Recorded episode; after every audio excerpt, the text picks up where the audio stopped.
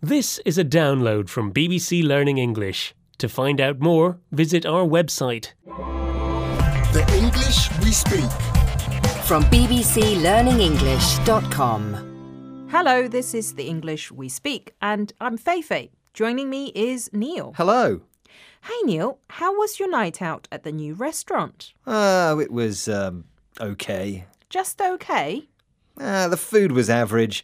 The service was standard. Neil, there's no pleasing you. Keep your voice down, Feifei. It was nothing to shout about. It was nothing to shout about. Would you normally shout about a good restaurant? Of course not. But when something is nothing to shout about, it means it's nothing special. It's average or unremarkable. So you wouldn't make an effort to tell anyone about it. So basically, you mean your experience was disappointing. Not exactly. I mean, it was neither good nor bad, just average. These examples might make the phrase easier to understand.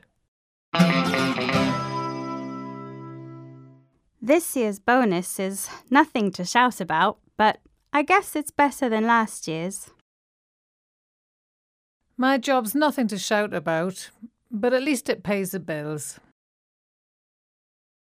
Her clothes are nothing to shout about. Brown, cotton, cheap looking, not very fashionable.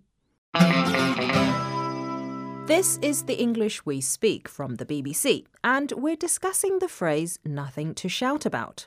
It's used to describe something or someone that isn't special, something unremarkable or just ordinary. So, Neil, the restaurant was nothing special, but was there anything you could shout about? Oh, yeah, the prices. It was so cheap. That's probably why the food wasn't great.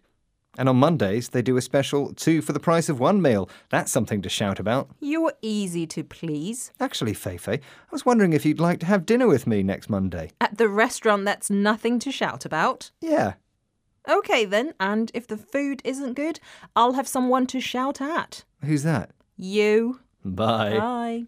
Bye. The English we speak. From the BBC.